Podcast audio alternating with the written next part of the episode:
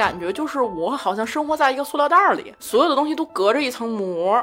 我确实是看到了你们，我知道什么时候该笑，什么时候该哭，但是我感受不到。到二十多岁，我那个屋都没有门儿，给我挂了一帘儿，就他们每次进他们屋都路过我那个屋，然后拉开帘看看。我妈一打电话就是宝贝儿，我的大宝贝儿，就这种，打电话会跟我撒娇。我妈就说：“你爸这是用激将法。”我说：“妈，我不是个将，你别激我行不行？不应该感谢苦难，应该感谢自己遇到了苦难仍然能挺过来。” Hello，大家好，这里是坐下聊会儿，我是艾 Sir，我是小熊，我是 Silence，然后我们今天的嘉宾是小黄。Hello，Hello，我还是小黄。其实近几年，这个因为抑郁症而导致的悲剧是屡有发生的。对于这个抑郁症，其实，在大众来看，还是有一些认知偏差，就是很多人还是觉得说你就是矫情啊，你就是呃这种不开心的情绪在作祟。所以，我们今天呢，其实也是这一期节目是想要讨论一下这个抑郁症这个话题。小黄是我们平时看到他是一个很阳光的人，很开朗的人，但是实际上他跟我们说他有这个重度抑郁的。问题，所以他其实也是我们身边这个抑郁症患者，嗯，他也愿意跟我们大家去分享一下他自己的这个情绪、他的状态、他的故事。小黄，你先跟我们说一下吧。其实你最开始你察觉到自己这个有这个抑郁症倾向是在什么时候？Hello，Hello，大家好，我是资深抑郁症患者小黄。说资深是因为我是从很小的时候就应该是有抑郁的这个情绪。因为我自己的父母都是做了很多年的老师，之前就是有一个调查嘛，说教师家庭的孩子是自杀率最高的，尤其又像我父母那一代的老师，呃，就会觉得说我对你关心就是我去批评你，我指出你的问题，你就是不好。我从小就是在一个很 PUA，现在说很 PUA 的这么一个环境当中去长大的，打压式教育。由由于我父母的人缘太好了，所以我所有的老师对我都特别好，见我面就批评我。小朋友呢，尤其是小学的小小朋友，一看到就很很会找那个老师的情绪。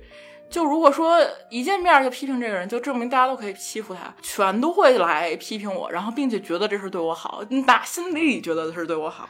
老师还觉得这是一种什么激将法啊？对对对，我我我也想到这个，因为小黄刚才说他的家庭就是母亲是教师嘛，其实我我妈也是老师，我觉得就很像的，就是我们家也是那种传统的家庭，就是有一点打压式教育，就是。从小，我觉得我爸妈也是对我很少夸赞的那一种，嗯，就是他们。就觉得你你做的好是应该的，嗯，而不是说他他只会说你你你没有做到，你哪做的不好，他会跟你说，但是你做的好，他不会去表扬你。对这个事情造成我其实小的时候是有一点自卑的，就那种那种情绪，就是我没有听到人家说你你很棒啊，你很优秀啊，你很好，我从来没有听到过这种话，所以就是我觉得。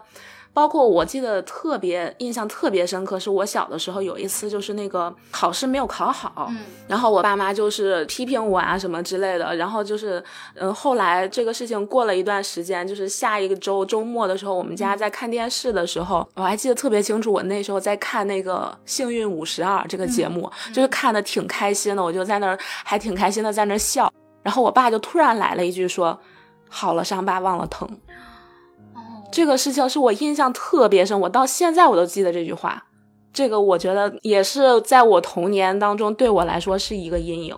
嗯，其实艾 Sir 说的这句话，就我感觉这是一个普遍的那个时代的教师的一个逻辑，他就不许你开心。对对对对对对对对。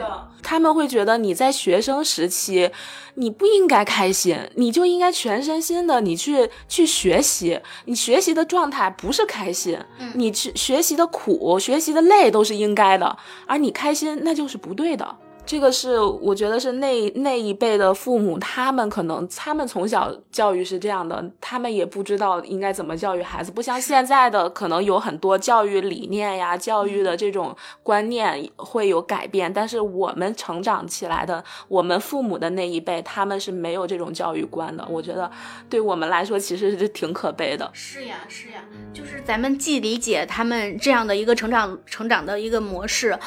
又能理解他们这样的做法，可是这样做法带给我们的伤害是非常深的，是我觉得理解是没有办法抹平的，对，是不可逆转的，对，因为这个就是我们的童年，也就是没有办法回去重新来一次，对，所以这个事情，我觉得我能很能理解小黄，就是成长在这样的家庭中，他可能。遭这种氛围带给他的这种心理上的阴影啊，或者是这种，我我是很能理解他。你的童年，我的童年差不多都一样。我的童年不一样，我爸妈比较民主，我没有这方面的问题。好幸福。然后我爸妈就可逗了，他就是说，比如说他们需要你开心的时候，你就必须开心，你开心的不达到他那个想要的程度，他都会说你。然后就我之前有一阵儿，我就跟我妈说：“我说妈呀，我怎么感觉你不爱我呀？”我妈就说：“我怎么不爱你？我天天都说你，这叫不爱你吗？” 然后我就说：“妈，说是指责，你觉得指责和爱之间它是一个同一种东西吗？”然后我我妈就不说话了。然后就是还回到刚才那个问题，是什么时候发现这个？就是呃，我小的时候就我可能会比艾 Sir 遇到的情况更加。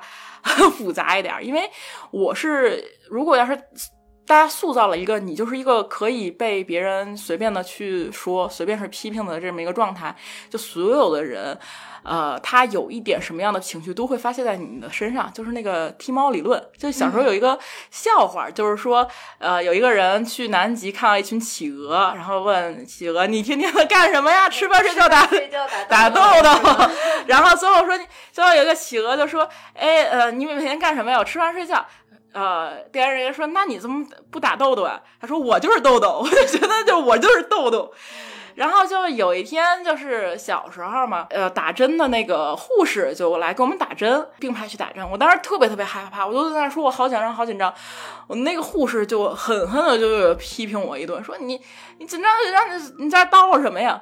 我当时就哭了。我当时就破防了，你知道吗？我就当时就在想，这个学校里所有人都在欺负我，然后为什么来了一个人还可以欺负我？我就哭声震天。我们学校有六层，那个打针在一层，我六层都能听见我在哭。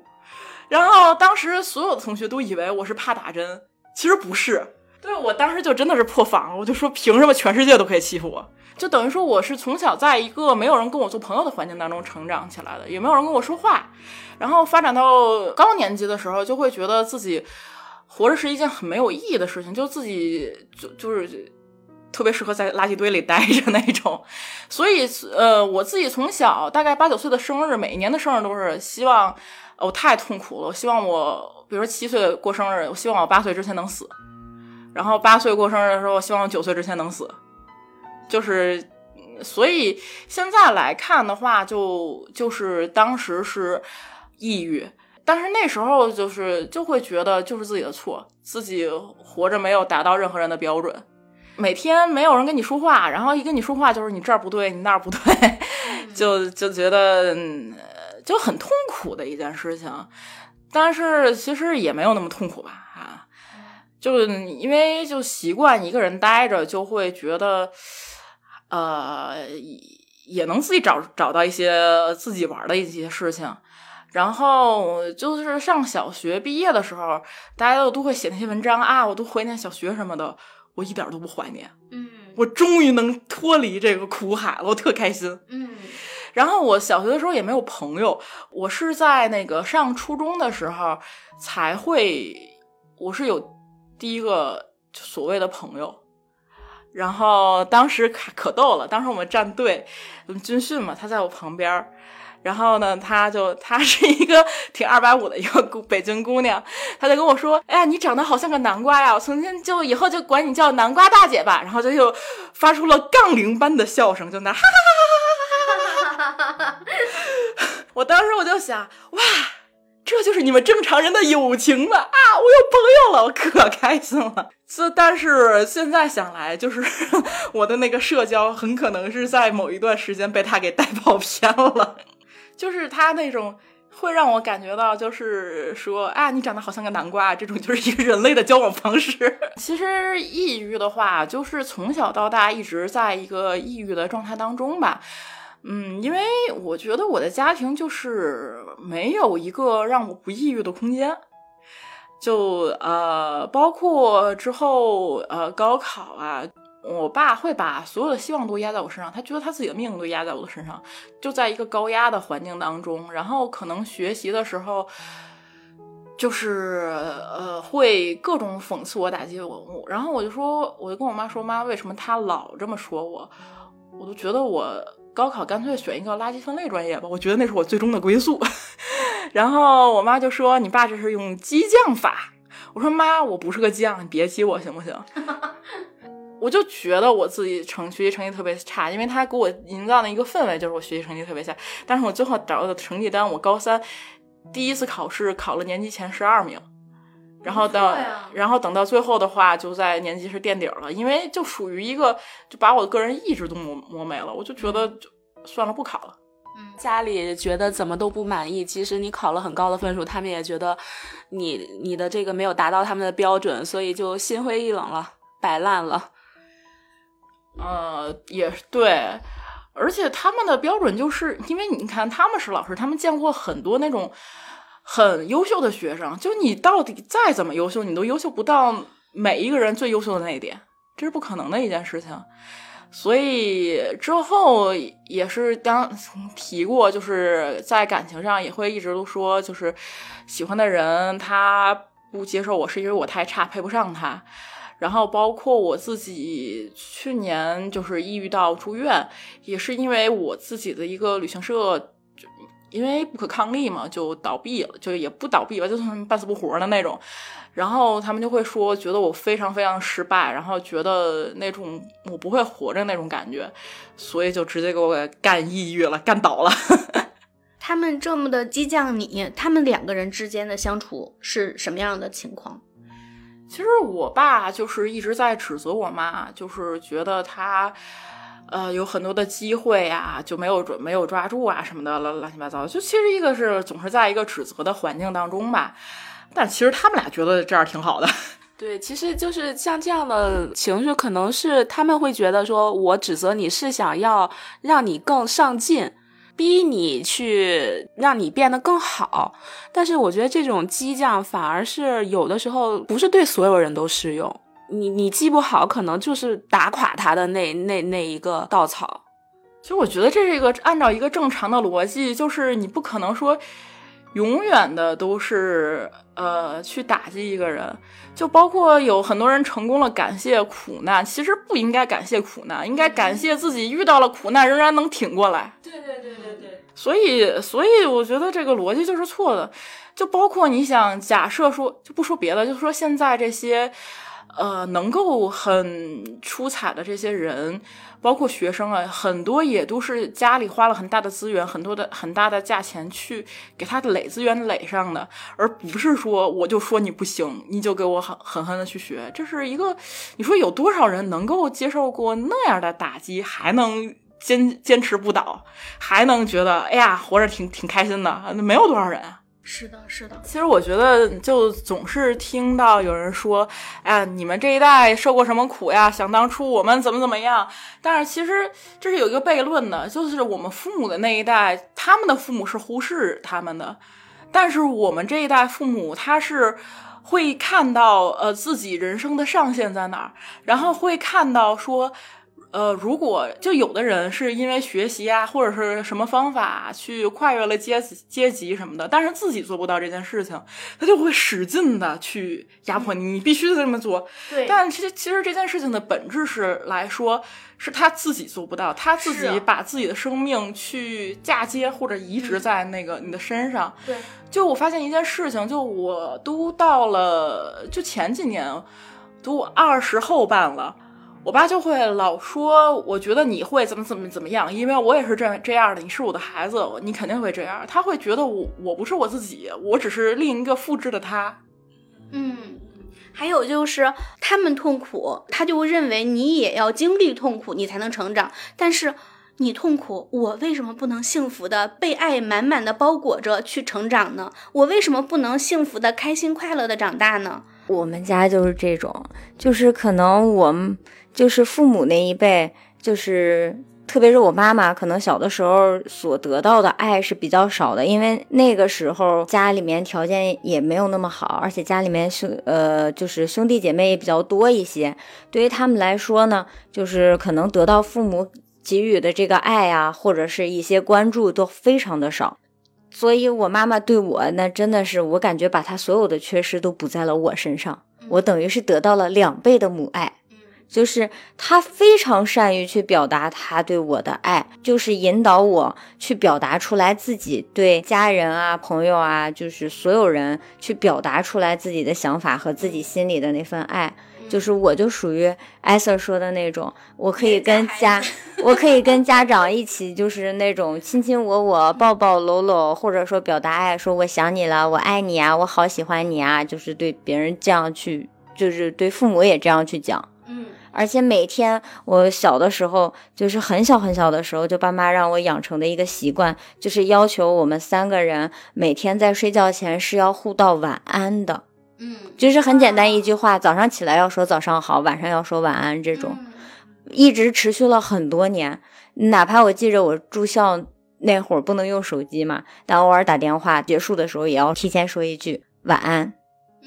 嗯，但是这样的结果也不太好，就是他们过度的爱，可能有的时候就是，其实我做错了，他也会说，该打也打，该骂也骂，但是可能对我的要求和就是这种苛刻的程度就没有那么高，就有点放养的状态。那我一个自制力比较差的人，那确实就就就，哎，就就不太好了。这有点放飞自我了，我感觉。但是小熊的性格很好，小熊这样就是在爱的蜜罐里浸泡起来的孩子，他性格真的是非常好，非常外向，爱交朋友。然后大家也都又回馈他非常多的爱。给大家讲个笑话缓解一下。我现在就是在反思嘛，然后我现在有了孩子之后呢，我就想多夸夸他，对吧？把我小时候没有被夸到的词全都夸用来夸夸他。比如说他写了几个字，什么一二三四五，我就会说，哇，你好棒啊！你才四岁，你就会写这么多字了，你好厉害呀！然后家孩子就非常冷冷的看我一眼，说，妈妈，这没什么的。你这矫枉过正了。真的是会这样，就我感觉我妈妈对我的状态就有点像这个 S 姐这种，你知道吗？就天天都在说。你知道我曾经也有一个困扰，就是我一直到大学毕业，甚至我是刚开始上班的时候，我妈一打电话就是宝贝儿啊，大宝贝儿，我的大宝贝儿，就这种。我妈打电话会跟我撒娇，你知道旁边要有人听着会。多多少少有那么一丢丢羞涩，我觉着不好意思，会会有一点。我上大学的时候就曾经我给我爸妈打电话嘛，我宿舍的同学就说，我感觉我跟我爸妈打电话特别的客气。啊，您说的对啊，对，您您想怎么办呢？嗯，好的，这种。然后有的时候也跟他们吵，因为小的时候我是特别乖的那种，甚至长大了之后，就他们要求的那种各种方方面面的控制的太严了。就是你知道，我到二十多岁，我那个屋都没有门儿，就是他给我挂了一帘儿，就他们每次进他们屋都路过我那个屋，然后拉开帘儿看看。哎呀，其实我在想，呃，其实我们每个人的成长环境，不管是这种严控啊，还是这种放养啊，都会有利有利的有弊。但是最后也是我们自己的人生，我们能够成为我们，就有点鸡汤了。我们能够成为自己想成为的人。就像我小的时候，我特别特别的看我们班那个同学，大家都很喜欢他，特别健谈，但是我一句整话都说不出来。但是你们现在看我，我就变成了那个我小的时候我特别喜欢、特别想成为那个人。所以我觉得无论什么样的环境当中，就是环境给大家造成的什么影响都都是无法改变的。但是我自己想成为什么样的人，我还是有办法能成为那样的人。童年的创伤要用一辈子去治愈，我们才三十多岁，一辈子还远着呢。对你虽然可能家庭是你没有办法选择的，你的父母是什么样你是没有办法选择的，但是像小黄刚才说的，你想成为什么样的人，这我觉得这个是会影响你更深的。就像我小的时候，可能我我父母也没有给我很多这种正面的呃回馈啊，包括这种正面的导向，但是我我我觉得我成长的还算好，我觉得这是我自己的给我自己的努力。就是在我爸妈可能没有认可我的时候，我觉得我给我自己的认可是很足的。我觉得我没有做错什么，我觉得我我的这个嗯成长算是在往好的方向走，是我自己在给我自己去努力。我我不不否认家庭肯定是会有影响的，但是你自己想要成为什么样的人，也是你自己可以去选择的。我觉得就是原生家庭也不能说什么都要怪到原生家庭的头上，嗯嗯，这个其实是只能说有影响，但是它占的比例可能每个人是会不同。经济基础决定上层建筑，就是当你经济独立了之后，你是可以就一步一步的不去受他们的控制。还有就是距离。当你不在一个城市之后，你有自己的生活，你会受他们的影响会越来越小，以至于慢慢的淡化。就是有的人他非常的怀念，说哎呀不想长大，我觉得小时候好好呀。但我是想要倒着活的，就是我觉得我是越活越自我，越开心的。我是越来越找到了自己开心的方法。其实这也算是一种成长。对，干什么都要穷开心是吧？我们点了两首大张伟。嗯，大张伟的童年可能也不快乐吧？准备打也不行。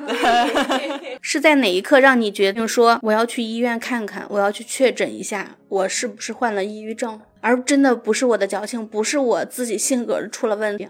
听到上一期，我有提到说，我有一个特别喜欢的男生，在大学的时候，我喜欢了他七年。然后大家都说是因为我配不上他，最后发现他是个 gay 嘛。然后就因为在那个七年当中，我从大学步入职场也是不太顺，因为呃学生时代和职场的逻辑是不太一样的，而且而我父母呃那个逻辑也是总是任何事情都是你的错。然后当时我是在某某卫视的一个商务公司，他那个公司就特别 PUA，就等于说我在任何方面。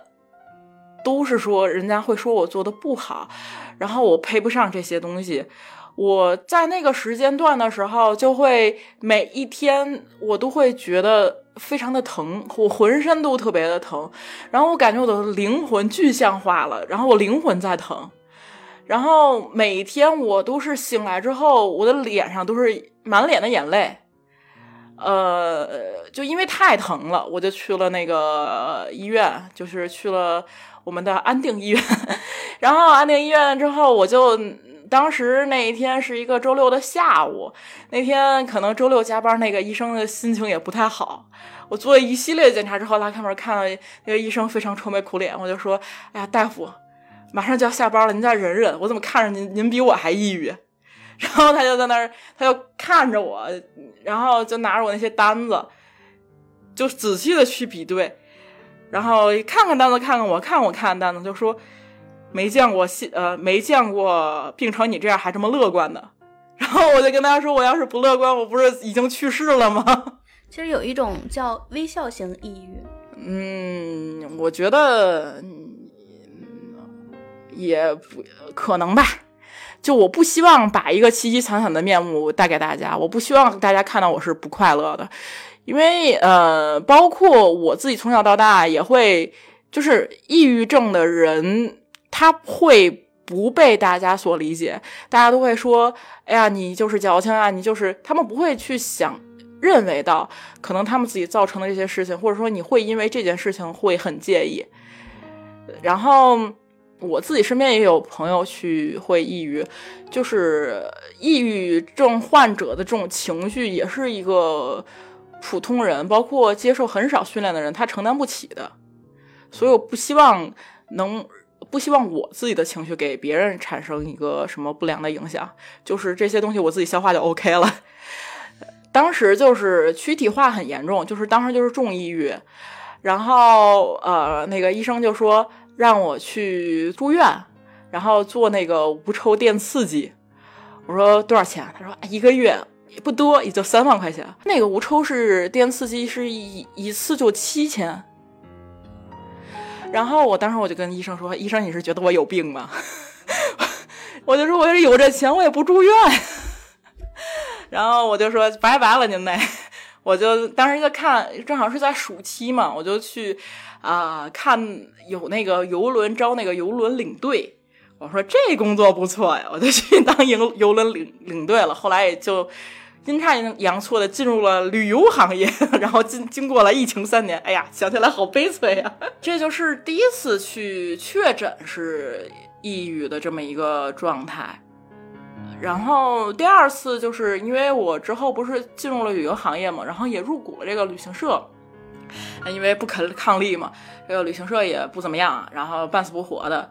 反正也特别不顺，就面临着我是虽然是一个股东，然后也被踢出局的那么一个场面。我当时，哈，真的是很难受了。然后回到家之后，呃，包括这些，我自己的父母就会去说，觉得我自己真的很没用，就。为什么这么多年我不能功成名就？然后他们会觉得，就我这辈子是吃上他们了，就吃吃家里喝家里的，花他们的钱。然后包括自己在脱口秀这个圈子里，大家都会觉得你一个北京的人，北京姑娘，你自己有自己的职业，你自己。为什么要焦虑？你没有焦虑的理由。就我，我有一次很焦虑嘛，就是他们那些单口演员的焦虑，他跟我说什么，我都会给做他们的情绪垃圾桶。但是当我真正很难受的时候，就有一个人，还是我之前很好的朋友，就给我打电话，打电话骂我了一顿，说你自己有什么可焦虑的？你一个北京姑娘，你不愁吃不愁穿，我们才是最应该焦虑的人。这个我就觉得，其实就有句话说嘛，就是未经他人苦，莫劝他人善。就是你别人的经历是你没有办法设身体会的，你没有办法体会他在焦虑什么，他在痛苦什么，你就不要去说这种话。我觉得这个就是，啊，感觉。挺难过的，就是当我自己的心情就是处在这种这种这种难过的状态中，然后还不被人理解，你你不理解我也就算了，你还觉得我是矫情啊，我不应该有这种难过的情绪，我觉得这个才是最最伤的。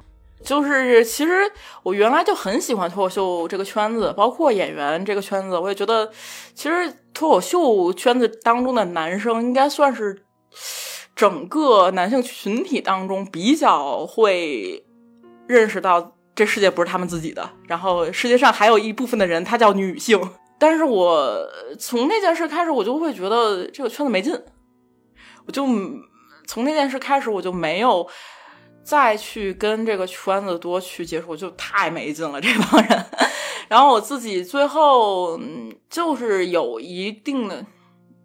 就是内心里就觉得自己不配活着，然后有一个执念，我会觉得，啊，如果要是我要是死了，我会这个时间会倒流，会流回到我想回去的那个时间，我想回去到高考前，因为主要的一个矛盾会，他们会觉得我没有考上一个那种很顶尖的大学，然后我毕业之后没有找到一个能让他们去吹嘘的工作，然后我做的这些所有的事情都是没有意义的。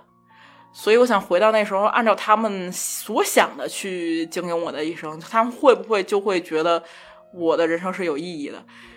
就是，就就现在想是不会的。来，我来回答你，我就是那个非常精准的，一步一步的按照他们所想所要求的，一步一个坎儿的来走过来的。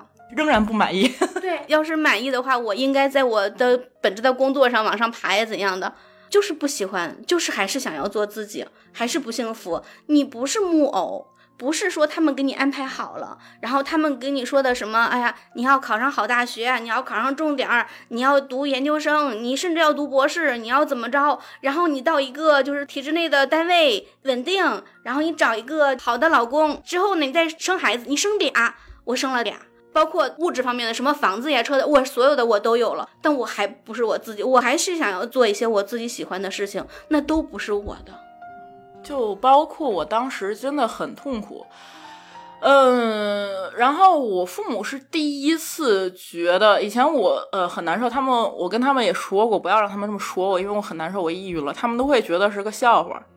然后因为我自己就是，呃，之前就是有过医生就说我可能是抑郁加 PTSD，我会有闪回这种这种状况嘛，就感觉突然被抽离到那一个情境当中。然后他们就会觉得这是他就会拿那个闪回去开玩笑，在什么过年的饭桌上跟大家开玩笑什么的。就我去年他是第一次，我父母觉得我真的是病了，我真的不是装的，我真的是我自己在这边我活不下去了。然后他们的所说的反应就是说，他们觉得自己，他们就跟我说，我觉得觉得他们特别失败。因为觉得我是特别不听他们的话，怎么能够这么的去不听他们的话，去做成这个样子？我说你们，我当时我就是很崩溃。我说你们就是失败。如果你们成功的话，你们为什么你们的孩子从几岁就开始不想活了呢？就我就感觉这是我人生当中第一次，就是把这个愤怒不是对向自己，而是对向我真正愤怒的人。这种感觉是不是特别爽？嗯没有，因为他们永远都不会觉得自己做错。你说出来了，你自己会不会觉得好很多？呃，我说出来之后，就会觉得确实是比之前要好一些。就他们就是我，我爸妈就把我送到那个安定医院。我是当时是下了一个危重，然后我就去安定医院住了一个月院。然后等我回来的时候，我父母还是觉得，还跟我说：“你就是最轻的，你一点事儿都没有，你怎怎怎么怎么着，你就是怎么怎么着。”然后这段是在安慰你吧？呃，也不是安慰我，就觉得我矫情，可能百百分之五十是安慰，百分之五十觉得我矫情。其实我想说，像你是抑郁症患者，那你住院跟。比如说，我们有些说的精神病患者，他们是不是不是一类？应该也不会说，就是像像真的，我们有的时候看电视剧啊，那种就是具体的学名我也不太清楚。就有一些人，他可能就是，比如说会会控制不了他自己的那种动作呀，他会情绪呀，他会就是发疯的那种。但是我感觉抑郁症患者好像不是这样的吧？这两者应该就是像我们可能不太不是太了解的，就是可能跟跟我们这种大众去。做一下普及，就是这个精神病患者跟这种抑郁症患者，他两者之间是不是有一些区别？它的区别在哪里？简短的说，抑郁症患者是向内攻击，我攻击我自己。然后你刚才说的那种情况，他就是发疯了一样，他无法控制自己，他很有可能会伤害别人，他会去对外去，甚至说可以说是没有什么行为能力了，对吧？啊，对我们那个病区就大家都很和谐，和谐友善。它是不是分病区？就是把抑郁症的搁一块儿，或者焦虑症的搁一块儿，就像对内的这些病情的人搁一块儿，然后把刚刚说的就是很难控制那那些人是给他们单间儿，还是怎么着？对对对，肯定是给搁一块儿，你不可能说混搭，然后再。混搭完了之后，大家就全疯了。嗯，就是我们那个病区，就基本上都是抑郁，然后要不然是双向的，双向在抑郁期的那种，就没有什么危害。然后大家平时就很安静，然后可能就是平时大家一块遛个弯儿什么的，就大家都看不出来自己有什么问题，但是内心里，而且我们这个病区还不是一个生理性的抑郁，它基本上都是那些他在一个事儿上他过不去。就是都有一个执念，就比如说有一个姑娘，她是 top two 的大学的研究生，她就是一直是觉得对一个几年前遇到的学长，觉得他是一见钟情了，她就一直过不去这件事情，她就最后就发展到她觉得她跟那个学长是在谈恋爱，然后她就觉得她要是呃她要是死了之后，她能从这个幻境当中脱离出来，她是这么着的一个执着。就大家都是有一个自己执着的事情。然后呢，在里边就大家也不用想象说什么铁窗恨、铁窗泪都给你捆起来，没有这事儿。就是就大家一呃一个单间，每个单间就是有病床，然后还有活动区，然后还有各种玩的，可以打乒乓球啊之类的。然后可以看电视，电视就只有湖南卫视一个台，挺烦的。然后大家平时呢，那个还有吃水果什么的这种活动，就有点像不用劳作的牢房。就早上早上七点半起床吃饭，吃完饭之后呢，有治疗的去治疗，然后有治疗的不能去吃饭啊。然后呃，没有治疗的就自己玩儿，开放了游戏区，大家去玩吧。然后呢，呃，十点半的时候吃水果，吃水果的时候就能看到各病区的阶级，因为水果呢不是他们发放的，是自己的家属给你送过来的。然后有没有人吃榴莲？没有人，没有人，没有人吃这个。再加个下午茶，来个螺蛳粉儿。哇塞！然后，然后就是，就是有有家属的家属给送，没家属的自己去自己去偷偷的拿手机加那个外边小卖部，然后他给你小卖部给你送来，反正就过得挺开心的。然后天天的天啥也不用想，在那吃。吃完了之后呢，就是医生护士带着大家去做群体性的游戏，就那算群体性治疗。然后要不然呢，就是让你去做一堆测试题。那个测试题，我就完全的就觉得，这个他的他他这个安泰医院特别不靠谱，因为他一天让你做好几万道测试题，你最后开始做几百道的时候，你就已经 有是不是又晃神了？说，哎，我是不是真有这样的状况？不是，你就知道，就尤其抑郁症，他很难集中精力嘛。然后你做到几百道的时候，你就已经崩溃了，最后都选 A。也不看题了，是不是？对，都选 A。然后什么就是我这种没有什么节操的都选 A，有节操就是三长一短选最长，三三不是三长一短选最短，三短一长选最长，参差不齐选二 B，长短不一选四 D。他有多选题，你知道吗？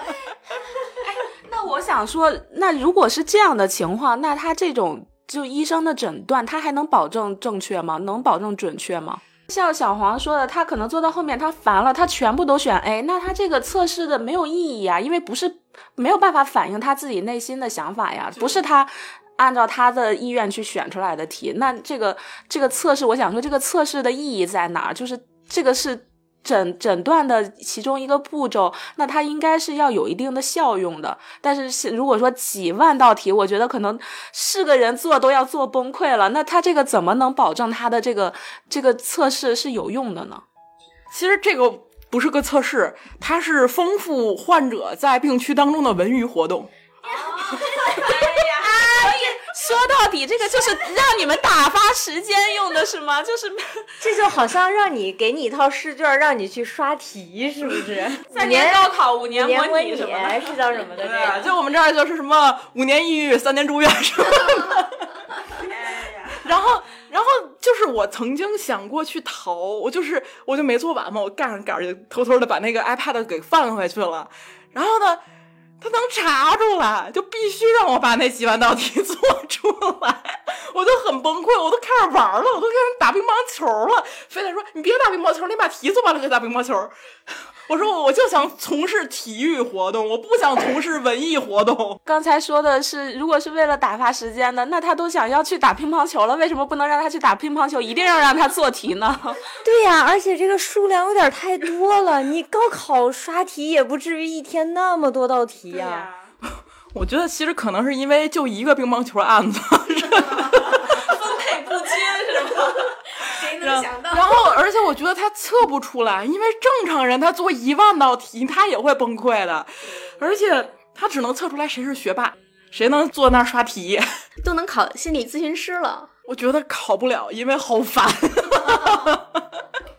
也是心理咨询，你要天天听别人的这些烦心事儿，是不是对心理咨询师其实也是一个负担？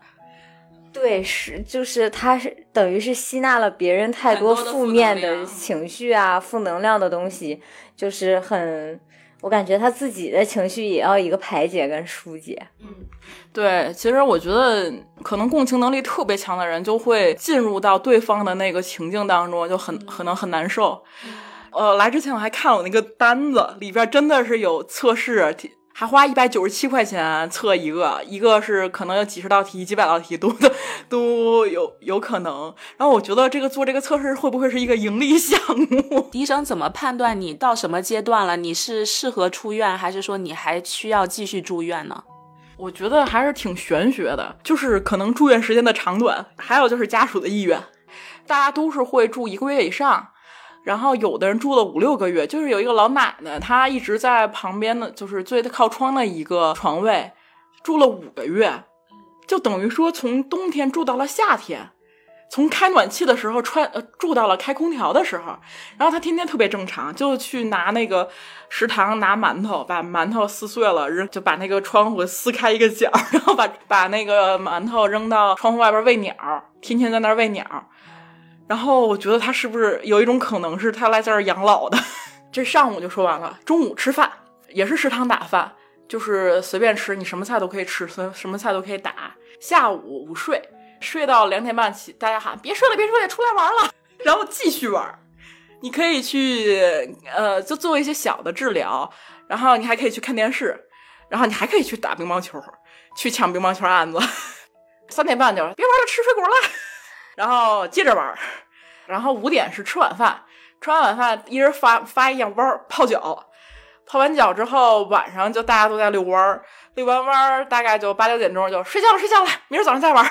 然后我每天我都无聊到可逗了，我就是所有的家里人都给这个患者送的什么吃的喝的呀玩的呀，我爸给我送了 两本啊事业单位考题。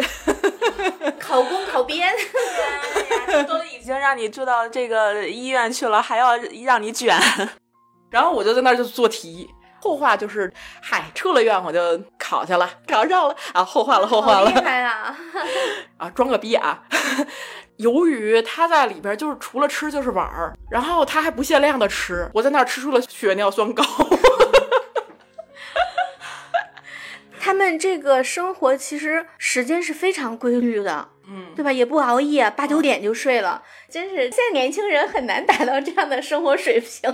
所以，是不是这个住院其实就是给你一段放松的时间，一一段就是你在里头会不会就是？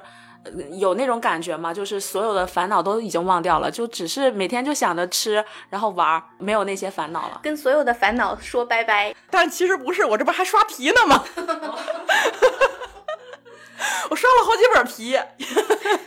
学霸的人生 不是因为实在是太无聊了。那时候如果你你手机是，你就只能是每天白天拿着手机，你手机没电了，就没有人给你充电。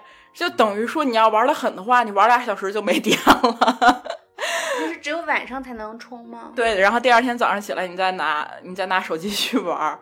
然后我就觉得，就是完全的，就最开始的时候，你刷那几万道题，你觉得好烦呀。后来就说，医生还有题吗？我再刷一刷吧。就那种感觉，就其实里边的那些人，你看着他都很正常，而且我就觉得他特别像那个美国电影人里边那个监狱，就是大家狱友们就平时呢没事干的时候，就在那个病区当中游走，走着走着就跟街头似的，哎，新来一个，哎，怎么进来的？不知道怎么进来，问问吧，问，哎，过来拍拍，哎，你怎么进来的？有的人就说我不知道，我就是家里人给我送进来了。什么事儿？饭啊，对。然后旁边就有大拿说。啊，没关系，我看了，这没事儿，就是个双向情感障碍，就这种挺逗的。然后还有人就是属于这种住了好久院的人，就在那儿，就像那个狱里那个狱霸，不是那个狱霸，就是监狱里的那个狱霸那种。啊，没事儿没事儿，你看我前几天还幻听呢，没事儿了，你这个就犯了个小罪，不是得了个小病，过两天就出去了。不像我似的，都住仨月了，那种感觉就挺逗的。然后平时大概就是，如果是危重的话，最开始会给你打那个镇静剂，然后要拉你去做什么无抽啊、电刺激，就说大家说那杨永信那电疗。就也不是很恐怖的事情，反正就一个全麻，然后大概也就一上午的事儿，就是给你全麻了，然后电你。哦，对，你就没有感觉了。对他，但是他会失忆。我想知道他让你，他给你全麻之后电你是想达到什么样的效果呢？就他很玄学，他就会觉得把你的这个电脑，就相当于把你的电脑就重启一下，把你的脑电波给打乱了，你就没有这个求死心切了。回出厂设置，但是其实他这是对于一个生理性的，比如说他可能是得了一个什么鼻咽炎，然后对大脑产生了影响，他对于这样的人他是有用的。但是对于我们这种就是一个执念，或者说。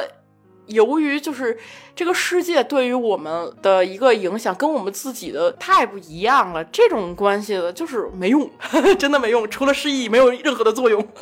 所以他想，可能失忆就是他想要达到的这个结果，就是他让你忘掉了你的烦恼，哦，对不对？就是你让你失忆了，你你忘记了你你没有这个执念了，你就不会痛苦了，对呀，是不是？是不是这个道理？那我这得从五岁开始试啊。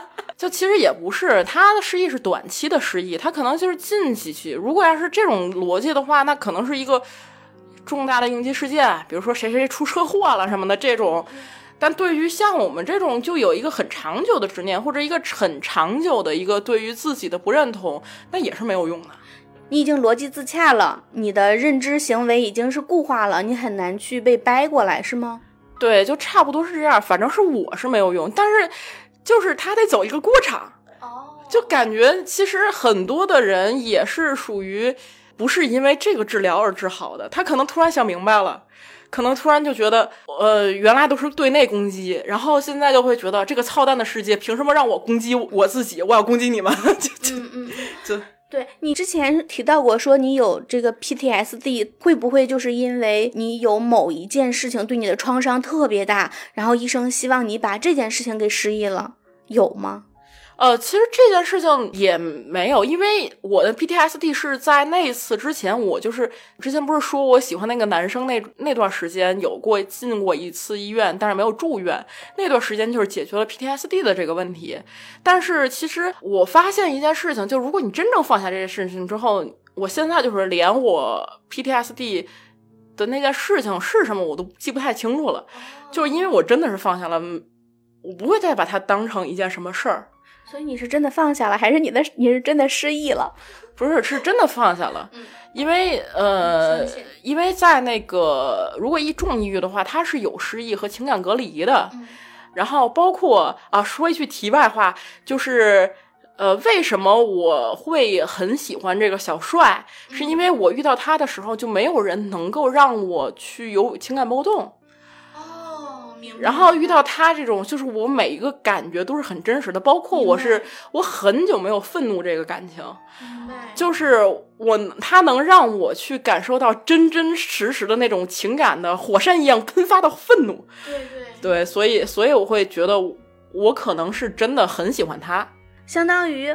正常的话，我们的情绪是有一个波动，然后抑郁的人，他也非常严重的情况下，他的波动是非常微弱的，对吗？其实就是他感受不到这种愤怒啊，感受不到生气，他自然他也感受不到快乐。哦，对对对对对对对，是这样对对，其实就是当时的感觉，就是我好像生活在一个塑料袋里，所有的东西都隔着一层膜。我确实是看到了你们，我知道什么时候该笑，什么时候该哭，但是我感受不到。呃，就是没有那种真的是，就像那个算命那件事情，我真的是喷涌的愤怒，就没有这种感情。所以当时我做了一个锦旗，做了一个锦旗叫“妙手回春，是药到病除”，然后我打算送给小帅，结果还没还没送呢，就住院了。等哪天他从 S 市回来，我把他送过去。我真的觉得治疗的所有的东西对我都没有用。但是我自己觉得有用的什么时候？就两件事。出院了之后，呃，我所有人都告诉我，你这个岁数，你还这个履历，你不要想什么体制内，你不要想国企，你不要想事业单位，你不要想考公务员。但是我你考上了呀？对啊，我我还两个 offer。哇！然后我当时就会觉得，其实所有人都告诉我这件事情真的是这样的吗？不是这样的。我如果真的想去做，我想尽一切办法我去做，我就能达到。嗯嗯嗯，第二件事情就是我爸就那我等我出院了之后，我就我已经到了体制内，我我爸就跟我说，你这辈子很失败。你想，你又没有事业，又没有朋友，你看你住院，你有哪个朋哪个朋友能关心你？把我给气笑了，就是因为我有那么多的朋友。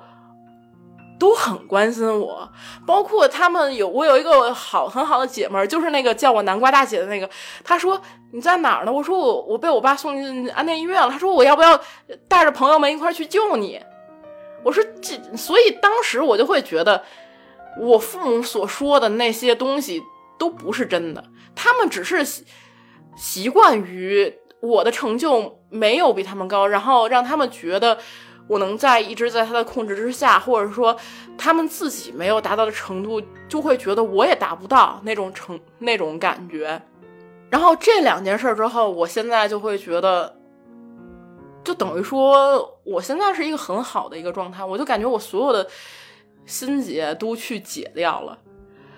就是我觉得我呃，根据就是让我抑郁的就三个三件事情，一件事情是我觉得。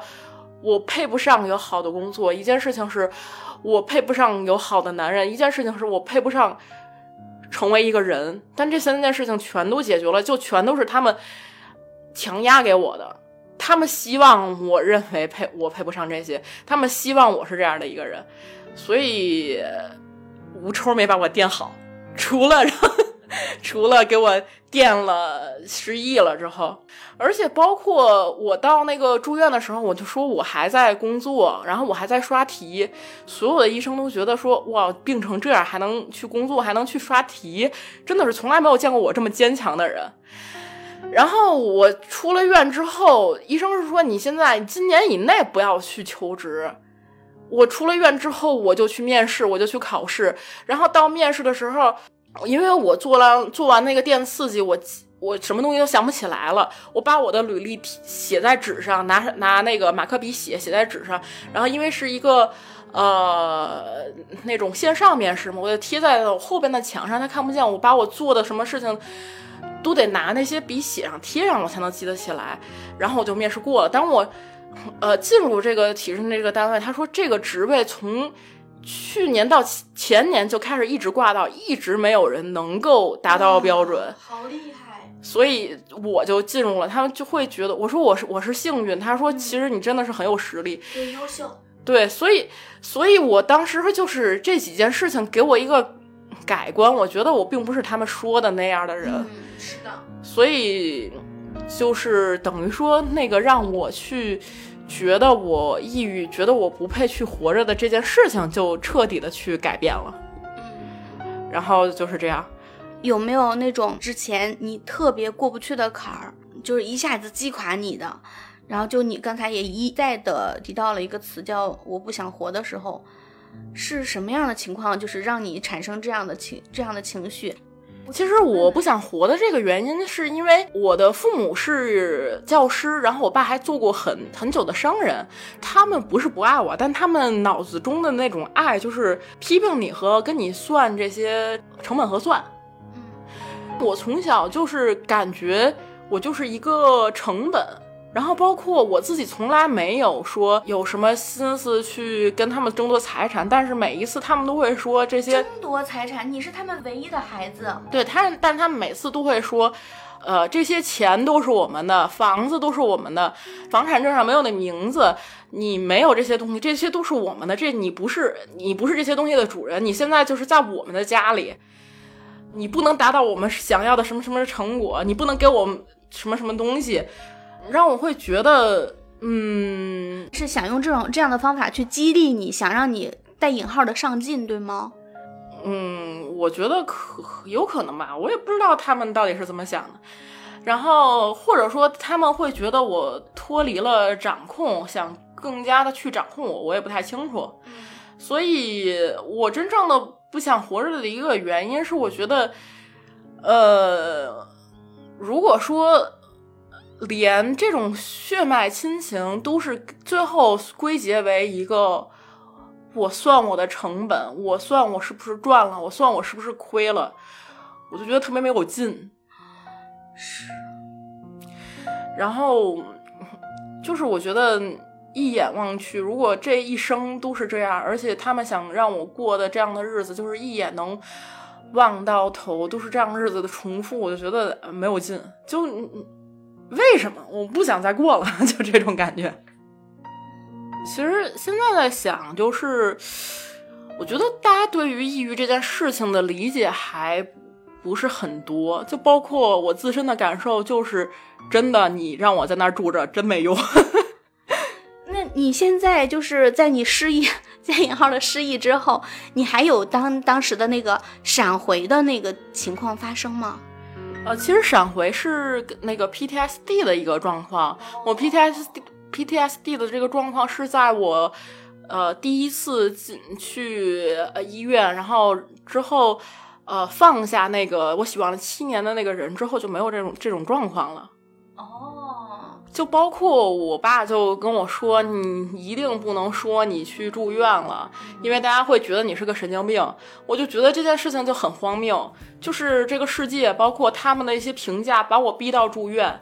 然后我出我我没有去报复你们，我没有把恶意去给你们展示出来，我自己一个人去住院。我出院了之后，你们还要说我是神经病。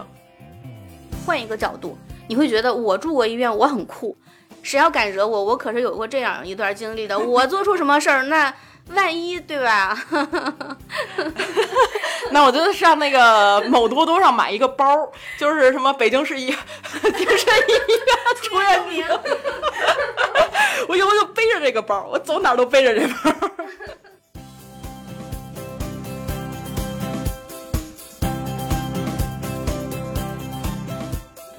通过今天听 S 姐也好，或者是小黄也好，聊你们自己的一些就是情绪啊和一些经历和感受，我的体会就是，我觉着。就是就像 S 姐说的，原生家庭给你造成的一些伤害，确实是需要时间去慢慢的去平息也好，去呃去呃释怀也好，我觉得真的有必要。包括像呃父母对子女的这个关爱和这个角度也好，还真的是有需要去更多的去关注一下。特别是中国式的教育，到底真的这种。能不能做到什么严师出高徒啊？所谓的这种，到底有没有这个意义？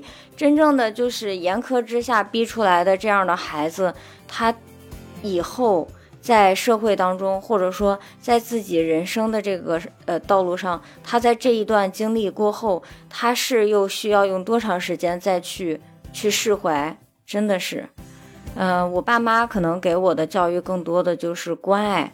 呃，有问题，我们先想办法去解决问题，而不是说先骂一顿。骂和打是一种方式，但是在这个之后，他们想要去帮我去共同的去去沟通或去解决这个事情，不是说犯了错打一顿就能解决问题的，而是说真正的要去去帮助他去解决这个事情。而在这个过程当中，真的就是。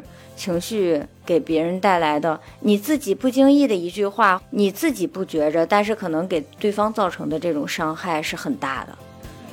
我还是觉着，不管是对朋友也好，对家人也好，从我的角度上来说，就是给别人爱，这样的话才能得到更多的爱。有爱，我觉着才是最好的，是不是？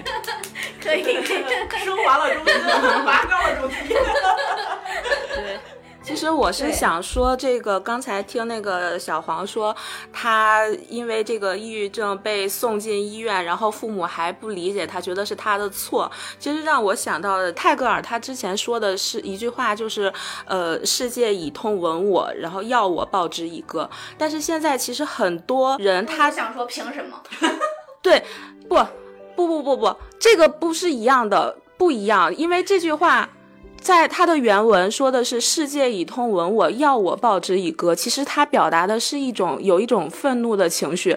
为什么？就是呃，世界就是你给我了苦难，还对，还要让我去平和去接受。但是现在后来人们更多流传的是一个版本，是改过之后的，说“世界以痛吻我，我却报之以歌”。就是他这个改了之后，他就是意思就完全变了。就是说你的，就是你，我给了你苦难。你就应该要去感恩，就像我们刚才说了，就是要感谢苦难。我觉得这个就是有一段时间有这种这种观念，我是非常不认同的。对，就是这个苦难，它不不能说是你造就你你的这个成功的一个必经之路。我觉得这个这个是很没有道理的。所以这个就是我当时就想到，我我我其实。很喜欢的就是一句话，其实说的是，嗯，就是这世界上只有一种真正的英雄主义，就是你看清了生活的真相之后，你仍然热爱生活。嗯，这个，这个是我觉得是。非常了不起的，就是当你你看到了生活对待你，他可能会有一些这种呃苦难、一些折磨，他会加到你身上之后，你仍然对生活是抱有一种热忱，抱有一种乐观积极的态度。我觉得这个是很难做到的，而你真正能做到的人，我觉得才是他是真的英雄，他是非常厉害的。所以我觉得像嗯小黄今天给我们分享了他的故事，包括了他的这个呃。抑郁症的这个起因呀，包括他这个这个整个心路历程，其实我觉得也是我们希望跟跟就是听众朋友去分享，就是抑郁症它不是一个你需要去觉得抱歉的事情，不是一个你需要觉得一个羞愧的事情，它就像很多人现在渐渐的明白到了，它是一种病，跟其他的什么感冒呀，跟其他的一种都是很正常的，是一种病。得了这个病，你去治疗，这个没有什么觉得你你是需要为此觉得我我好像很很抱歉，我得了病，然后我有这个负面的能量，我觉得我我就不配活着了，或者是什么？我觉得这个是我们希望做这一期节目的意义，就是我们希望大家能够说是正视这个病，而不是说还要。像在过去的观念里，觉得他就是矫情，他就是想太多，他就是，嗯，不开心被放大而已。所以我觉得这个，嗯，也是希望通过我们这期节目，给真正的还挣扎在这个抑郁情绪的这个当中的朋友们，给他们一些信心。就是现在我们越来越多的人去了解了这个事情之后，我们能够。以平和的心心态去看待，能够以一个正常的眼光去看待这个事情，就是能够给他这些朋友吧一些信心，他们是可以正大光明的去说出自己的苦恼，正大光明的去去表达，然后去寻求帮助。我觉得这个是我们希望做这期节目的意义，开心快乐的做自己。嗯，好，那我们这一期节目就到这就结束啦，我们下期再见，拜拜拜拜。